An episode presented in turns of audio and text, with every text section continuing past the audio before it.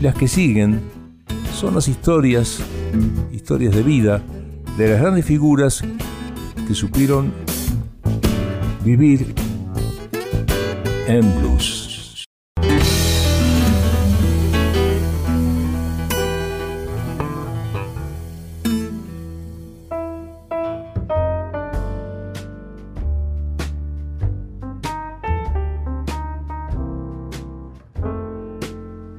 Iniciamos hoy la segunda parte de la vida y obra musical de Billie Holiday, una de las más auténticas y dramáticas intérpretes del blues y el jazz. Hablaremos de los hombres en su vida, los hombres, ángeles o demonios. La biografía personal y profesional de Billie Holiday está profundamente marcada por los hombres. Unos le permitirán convertirse en la cantante idolatrada que fue. Otros ejercerán una influencia catastrófica, tanto en su carrera como en su vida. Casi siempre será la víctima de las luchas por el poder entre unos y otros. Finalmente, su vertiente masoquista la conducirá inexorablemente hacia lo peor. Entre los hombres que formaron parte de su vida hubo músicos, como Teddy Wilson, Lester Young y Bobby Tucker, y productores como John Hammond, Norman Granz, Joey Glazer o Bernie Hannigan, que contribuyeron al desarrollo de una carrera continuamente cuestionada por las intrigas de sus amantes. En la lista de individuos poco recomendables se incluyen los nombres de Jimmy Monroe, John Levy y Joey Guy. Entre estos dos extremos se sitúa Clarence Holiday, su padre, de quien obtendrá algunos consejos musicales que le serán de utilidad. Pero en vano esperará Billy que el autor de sus días se convierta en el padre que necesita y con el que siempre ha soñado. Vamos a empezar a escucharla. Billie Holiday canta St. Louis Blues y todo de mí.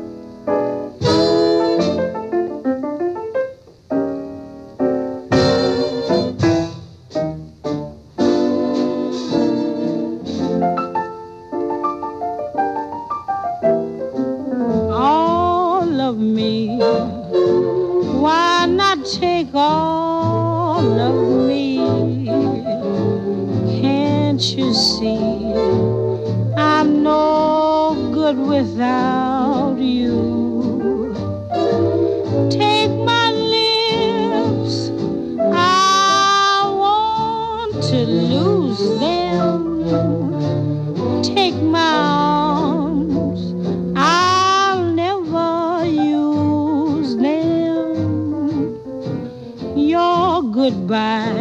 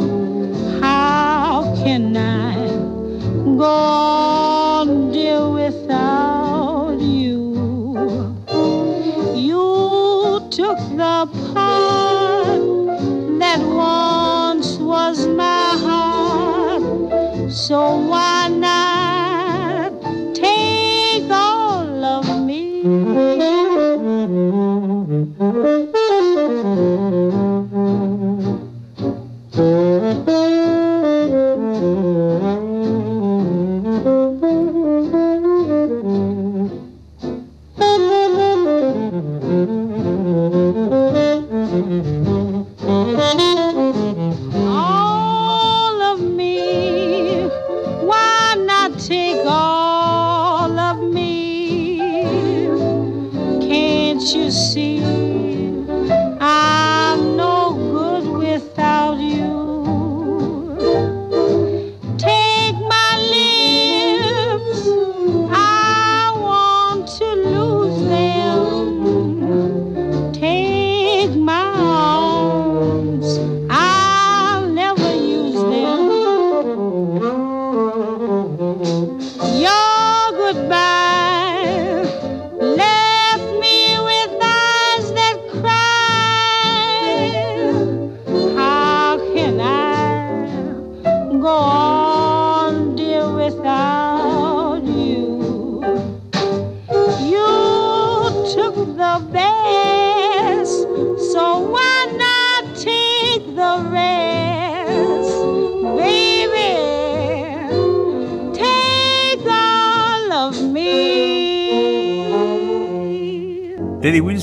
el pianista ideal.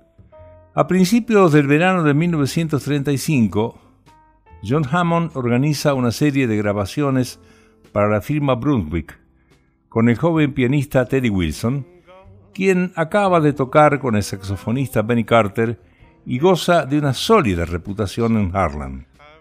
A Wilson no le entusiasma la idea de grabar con Billy, ya que prefiere otro tipo de cantantes más dinámicas, como Ella Fitzgerald. Con todo, termina por acceder a los deseos de Hammond y el 2 de julio de 1935 inicia una serie de grabaciones con la cantante y Roy Eldridge en la trompeta, Benny Goodman en el clarinete, Ben Webster saxo tenor, John Trueheart guitarra, John Kirby en bajo y Cozy Cole en batería. La orquesta graba cuatro títulos. Estas grabaciones son muestra elocuente de la capacidad de Billy para insuflar vida a canciones sin demasiado interés. El ambiente familiar que encuentra ella, al lado de Teddy y Irene Wilson, seduce a la joven. El propio pianista muestra una satisfacción con el éxito que cosechan los discos. A principios de agosto, Billy se encuentra de nuevo sobre el escenario del Apolo y su éxito es solo moderado. En septiembre, acompañada por Teddy Wilson, actúa en el Famous Door de la calle 52, uno de los clubes más chic de Manhattan, gracias a la intervención de Irving Mills, el manager de Duke Ellington. Debido a la segregación racial, a la joven cantante no le está permitido entrar en la sala excepto para sus actuaciones. Aunque supuestamente debía actuar allí hasta noviembre, no canta más que cuatro días al no obtener el éxito esperado. En octubre, Mills consigue que la contraten para la inauguración del College Inn, formando parte del espectáculo The Star Over Broadway. La joven comparte con Louis Armstrong y la orquesta de Louis Russell y su modo de cantar, intimista, contrasta con el tono espectacular de la revista y si bien obtiene los elogios de la crítica y la prensa, lamentablemente será reemplazada por Basie Smith en enero de 1936. Billy está dividida entre las decepciones con las que se encuentra cada vez que sube en escenario y el éxito de los discos que continúa grabando con Teddy Wilson. El 31 de julio participa en una nueva sesión en la que figuran Cecil Scott, sustituyendo a Benny Goodman al clarinete, Lawrence Lucy, John Trueheart y Hinton Head Jefferson al saxofón alto.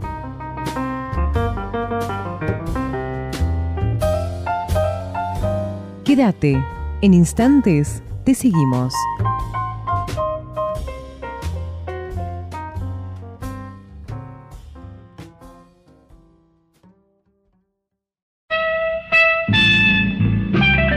El blues no se piensa, se siente. Viviendo en blues. Viviendo en blues. I don't have to go far to know where you are. Strangers always give me the news. I've been living the blues. El 25 de octubre participa en una nueva sesión con Benny Morton al trombón, Dave Barbour a la guitarra y Joe Berry al saxo tenor. La siguiente, del 3 de diciembre, reúne a la cantante con Teddy Wilson, Richard Dick Clark, trompeta, John Macy en clarinete, Johnny Hodge, un grande, saxo alto, Dave Barbour en guitarra, Grachad Moncourt en bajo y Cozy Cole en batería. La última tuvo lugar el 30 de enero de 1936 con Teddy Wilson, Grachad Moncourt, Cozy Cole, John Trueheart, Teddy McRae en saxo tenor, Roddy Powell clarinete y Gordon Chris Griffin en trompeta. Billy se deja convencer por Joey Glazer para actuar con la orquesta de Fletcher Henderson en el Grand Terrace Ballroom, uno de los clubes más conocidos de Chicago. Clarence Holidays formará parte de la expedición. Por desgracia, su repertorio no responde a lo que se espera de ella, y es despedida la primera noche tras un violento altercado con el propietario del lugar, un tal Ed Fox, al que la cantante arroja un tintero. Billy ha querido dejar claro que no se deja pisar por nadie y no duda en pelear si es necesario para hacerse respetar. Este episodio marca el fin de su estancia en Chicago. La cantante vuelve a Nueva York con la sensación de haber sido nuevamente víctima de la injusticia.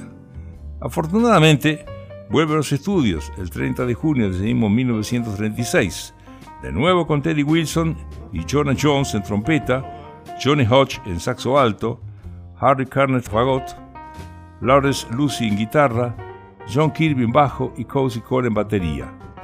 La cantante alterna periodos de euforia con periodos de melancolía, pero está colmada de atenciones por parte de los Wilson y lo que es más importante, continúa cantando en los clubes de Harlem donde goza ya de una sólida reputación.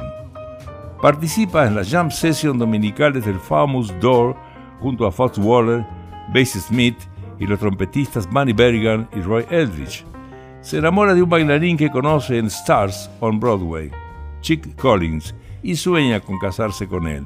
Otro fracaso. Pese a todo, se mueve en un ambiente festivo. Allá donde va, Billy aparece escoltada con una banda de juerguistas y mujeres de mala vida. Irving Mills organiza una nueva sesión de grabaciones con la cantante para el sello Vocalión. La sesión tiene lugar el 10 de julio de 1936. Billy y la orquesta que compone Bunny Berrigan, trompeta, Artie Shaw en clarinete, Joan Buskin piano, Dick McDonough en guitarra, Arthur Pitt Peterson en bajo y Cozy Cole en batería, e interpreta cuatro temas: Did I Remember, No Regrets, Summer Times y Billy's Blues, composición de la titular de la sesión que se convierte en una de sus canciones fetiche. Las emisoras de radio comienzan a interesarse por la cantante entre ellas la Columbia Broadcasting System, que la llamará para actuar en el Saturday Night Swing Club. Y la seguimos escuchando. En esta oportunidad, dos temas más, y en ellos ella canta Estoy triste, en tono de interrogación, y Dios bendiga al niño, un tema de su autoría.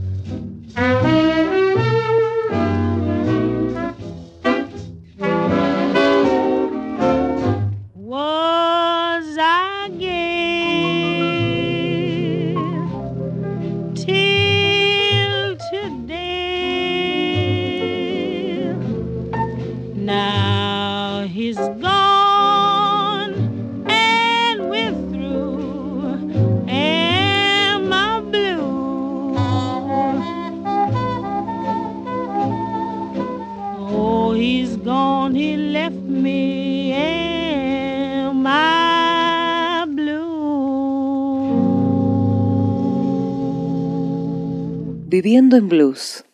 Una hora del mejor color musical.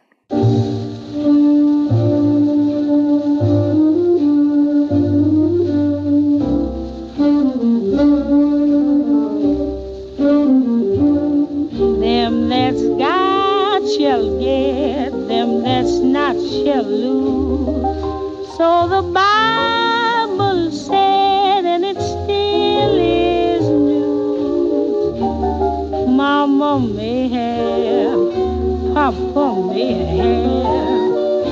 But God bless the child that's got his own, that's got his own. Yes, the strong gets more while the weak ones fade. Empty pockets don't ever make the grave. Mama may have, Papa may have, but God bless the child that's got his own, that's got his own.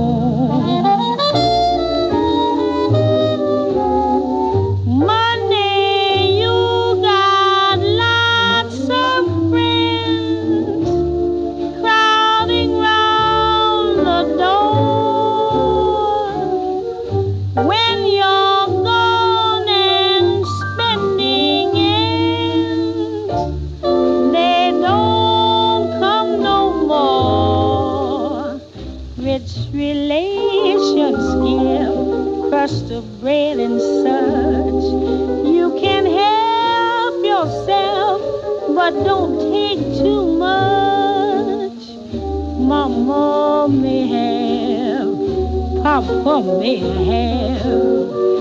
But God bless the child that's got his own, that's got his own.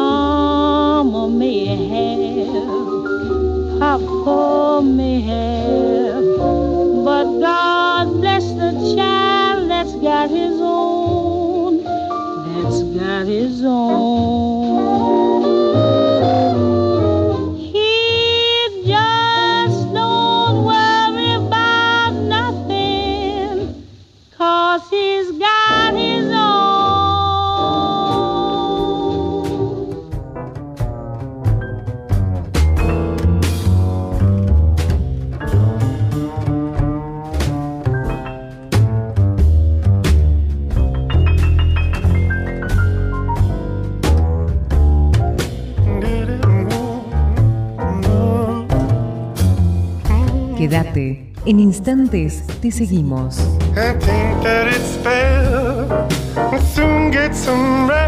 Viviendo en blues.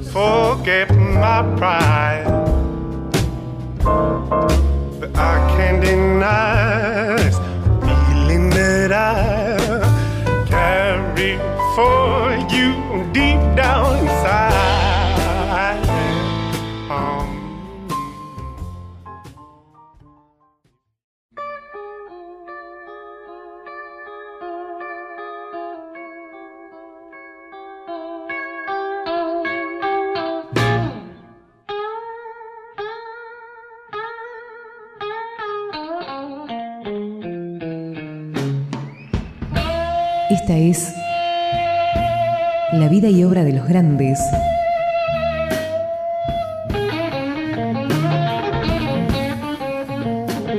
Que supieron vivir en blues.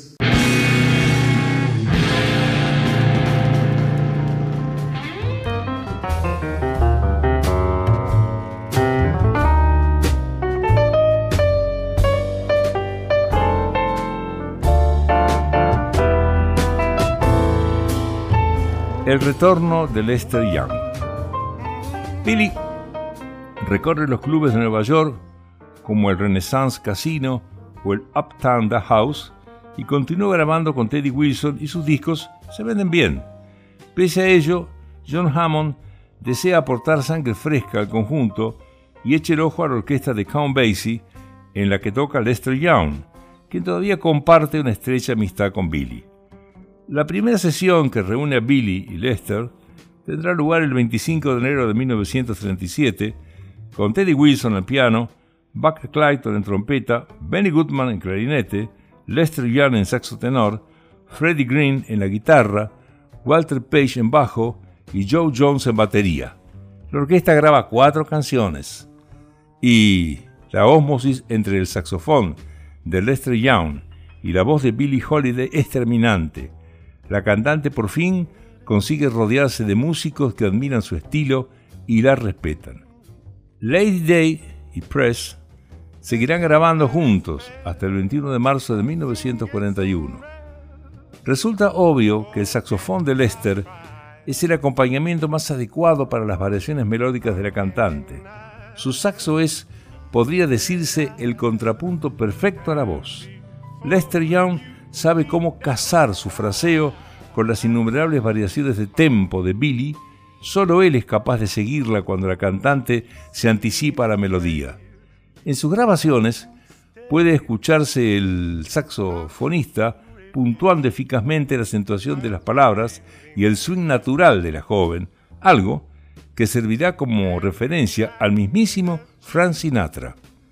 Billy, por su parte, ya no pretende imitar a Louis Armstrong. Parece haber comprendido que por fin puede atreverse cantar tal y como lo siente, y así lo hace. Su actual desenvoltura y dulzura nada tienen que ver con el swing vivaz y la elocuencia de Satchmo. Clarence Holiday, su padre, fallece en Dallas el 23 de febrero de 1937, cuando Billy está a punto de salir de gira con Lester y la orquesta de Basie. Ambos, la orquesta y la vocalista, obtendrán un resonante éxito en su presentación en el Teatro Apolo el 19 de marzo. Count Basie, satisfecho de contar con el talento de la cantante, dejará que ella misma elija las canciones que va a interpretar. Tras una segunda gira, la orquesta se une a la de Benny Goodman para un concierto memorable en el Carnegie Hall en enero de 1938. Después de este concierto, la formación se completa y se presenta en el Savoy Ballroom para abatirse en duelo con la banda de Chick Webb y su cantante, Ella Fitzgerald. Sin embargo, Billy abandonará a Count Basie al mes siguiente a causa de sus divergencias en torno al repertorio. Si había dos seres incompatibles, ellos eran Billy Holiday y el conde Basie. A continuación, la cantante se une a la orquesta de Artie Shaw en Boston.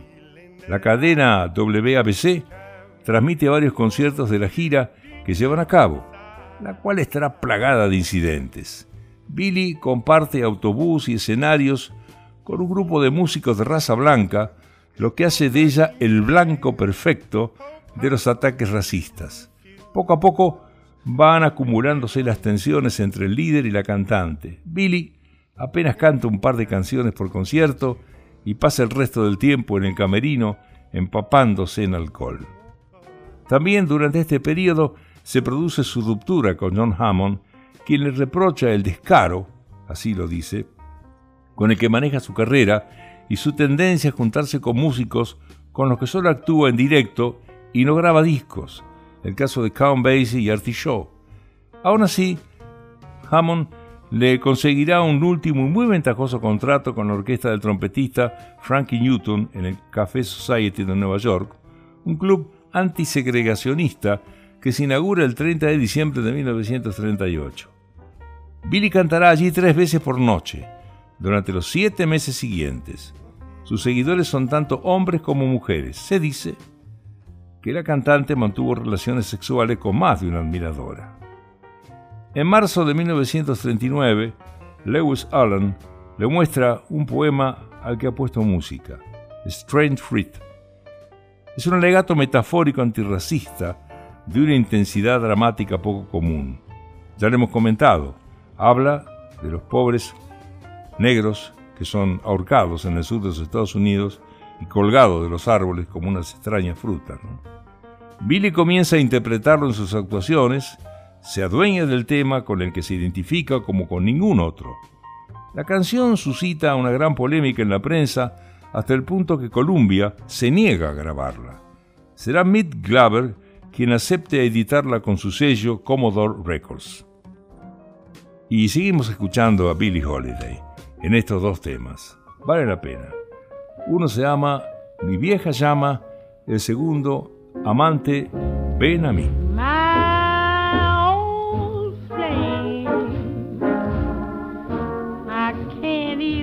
Think of his name.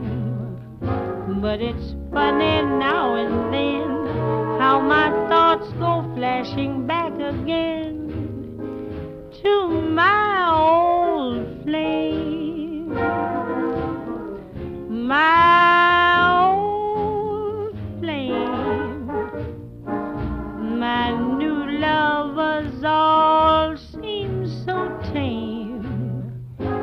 I haven't met a gent so magnificent or elegant as my old flame. I've met so many men with fascinating ways, a fascinating gaze in their eyes. Some who set me up to the skies, but their attempts at love were only imitations of my old flame. I can't even think of his name, but I'll never be the same until I discover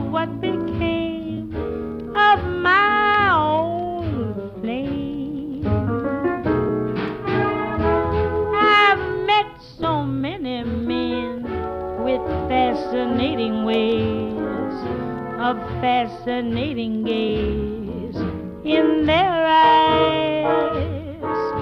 Some who sent me up to the skies, but their attempts at love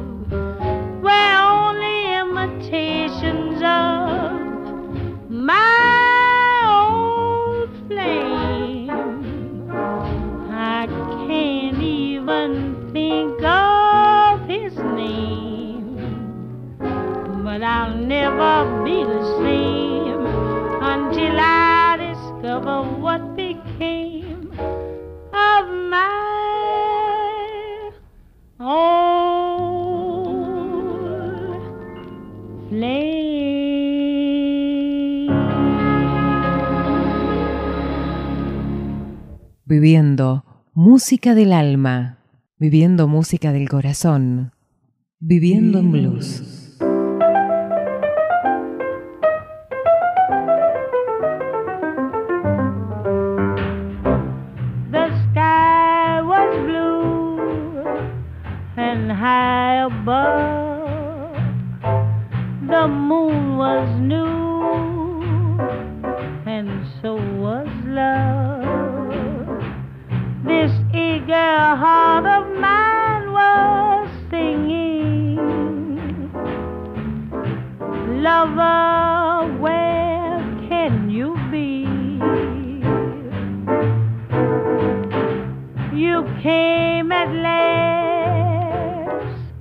Love had its day.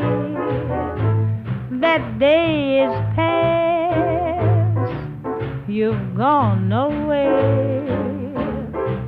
This aching heart of mine is singing. Lover, come back to me. When I remember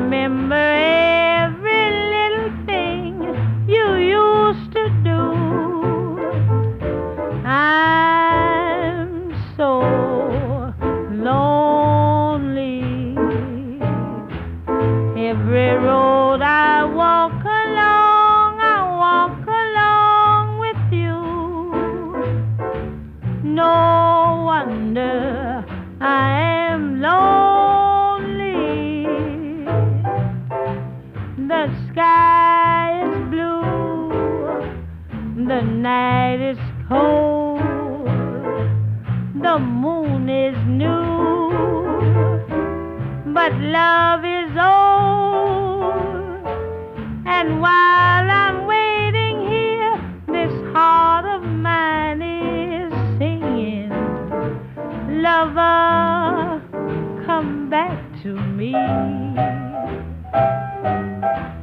When I remember every little thing you used to do, I grow lonely. Every road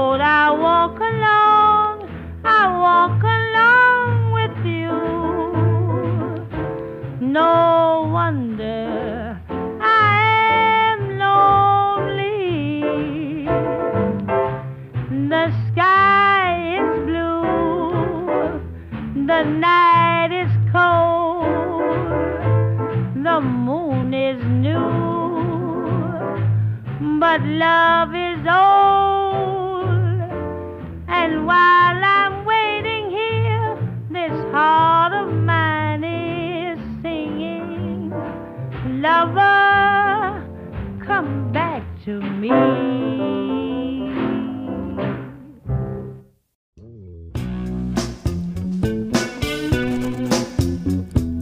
Oh, quédate, en instantes te seguimos.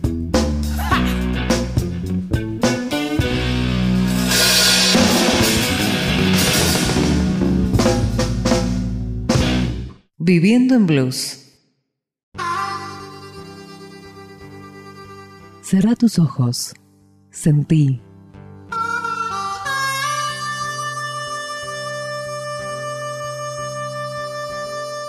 Viviendo en Blues.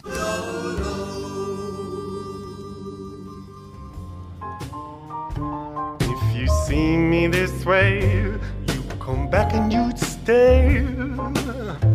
How could you refuse? I've living the blues every night without you. Jimmy Monroe. A finales de 1939, Billy se enamora de Jimmy Monroe, un gigolo de carácter violento, empecinado en convertirse en el representante de la cantante. Monroe la tiene completamente hipnotizada. Con él se inicia en el consumo del opio y la cocaína.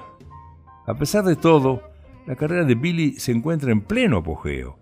En el año 1940 abundarán los conciertos, giras y emisiones de radio. Durante 18 semanas canta en el Kelly's Stable, acompañada por Roy Eldridge. Edita nuevos discos, acompañada por Teddy Wilson y la orquesta de Benny Carter. Logra un éxito sin precedentes en el Apollo en septiembre y en el Café Society en octubre. Canta con el pianista Art Tatum en el recién inaugurado Café Society II de la calle 58. A finales de noviembre vuelve a cantar en el Kelly's Stable y a continuación en Uptown House, además de participar en la jam session que tiene lugar los domingos al mediodía en el Jimmy's Ryan Club, donde vuelve a coincidir con Lester Young. Pero la droga influye en su carácter que se vuelve más agrio. La cantante se encierra cada vez más en sí misma. Se casa con Monroe para instalarse en su casa y escapar de su madre, quien intenta alejarla de Gigolo. La vida de casada no es de color de rosa para Billy. Engañada, golpeada y drogada, su relación con su marido es, una vez más, terriblemente destructiva. Actúa en el Famous Door con el vibrafonista Raven Hampton antes de aceptar un contrato en Los Ángeles para la inauguración de un nuevo Café Society. Billy piensa en el viaje como una segunda oportunidad para el matrimonio. Ella y su marido se establecen en California no tarda en llevarse una enorme decepción. Jimmy nunca le acompaña a sus conciertos y Billy se encuentra más sola que nunca, pese al éxito que logra actuando ante las estrellas de Hollywood. Entre sus nuevos seguidores se encuentran los actores Bob Hope, Clark Gable, Merle Oberon, Donna Meche, Judy Garland y especialmente Orson Welles, quien considerará la posibilidad de rodar con ella un documental sobre jazz. El Café Society cierra sus puertas a las tres semanas por motivos legales y Billy no recibe su remuneración. Sus peleas con Jimmy son cada vez más frecuentes y violentas, la mayoría motivadas por las tormentosas relaciones de su marido con los traficantes de marihuana. Billy vuelve a Nueva York sola y con los bolsillos vacíos. A su vuelta, actúa en el famoso Door neoyorquino con Benny Carter y Dizzy Gillespie. Nacía el bebop, ¿no? Su vuelta a la Gran Manzana coincide con el nacimiento justamente de este estilo tan particular, pero la cantante no se siente atraída por este nuevo estilo. Se une a los músicos de Austin Powell, con los que se marcha a Cleveland, y entre tanto, Jimmy Monroe es arrestado por tráfico de drogas. Billy vuelve a Los Ángeles buscando trabajo para poder pagar un abogado. La contratan en el Club Trouville, acompañada por la orquesta de Lee y Lester Young, una vez más es aclamada por, con las estrellas de Hollywood, Lana Turner, Bette Davis, Betty Grable y Howard Hughes. Allí conoce a Norman Granz, un joven aficionado al jazz que desea iniciarse en la producción de espectáculos y al que le sobran ideas. Mientras su marido cumple condena de un año de cárcel, Billy acepta trabajar en el Garrick Stageberg de Chicago hasta finales de diciembre. Era realmente una vida desastrosa, para este cantante. Se reivindicaba, se salvaba simplemente con su voz, su canto y su sentimiento. Le escuchamos otros dos temas. Uno es Amante, Lover, y el otro, Buenos días, Corazón apenado. I don't know why, but I'm feeling so sad. I long to try something I've never had. Never had no kissing. Oh, what I've been missing. Lover man, oh, where can you be? The The night is cold and I'm so all alone. I'd give my soul just to call you my own. Got a moon above me, but no one to love me. Love a man, oh, where can you be? I've heard it said that the thrill of romance can be like a heavenly dream. I go to bed with a prayer that you'll make love Strange as it seems, someday we'll meet, and you'll dry all my tears. Then whisper sweet little things in my ears, hugging and a kissing. Oh, what we've been missing. Love a man, where can you be? I've heard it said that the thrill of romance can be like a heavenly dream. I go to bed with a prayer that you'll make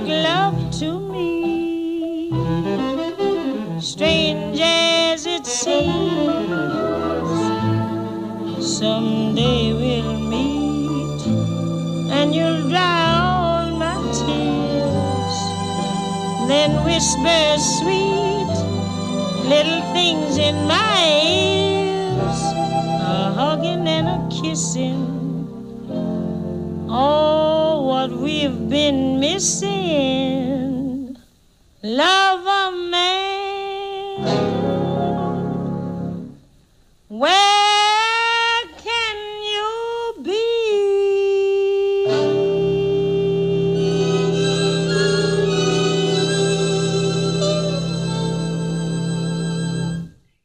Escuchando Viviendo en Blues.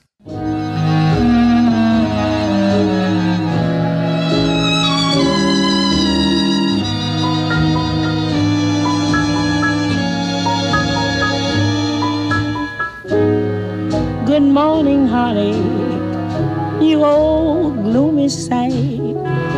Good morning, heartache. Thought we said goodbye last night. I turned and tossed until it seems you had gone. But here you are with the dawn. Wish I'd forget you, but you're here to stay.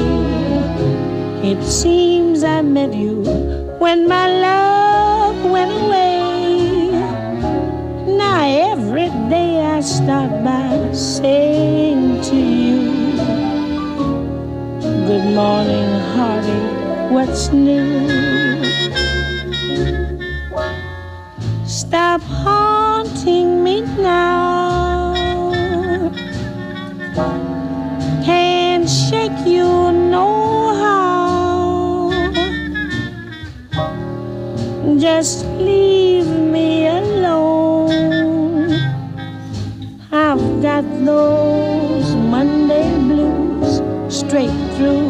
Sunday blues.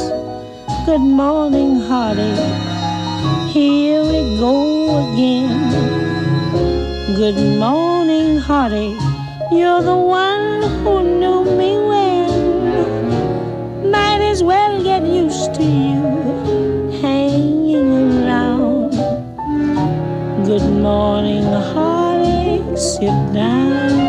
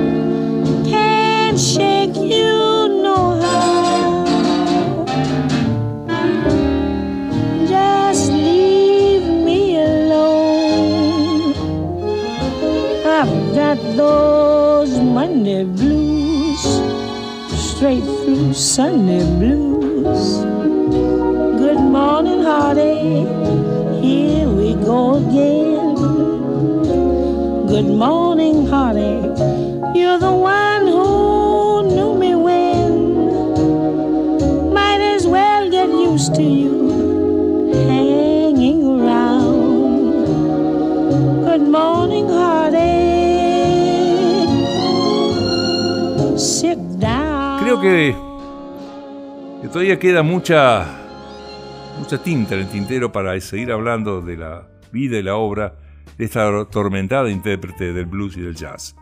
En la próxima entrega de Viviendo en Blues vamos a seguir ocupándonos de ella.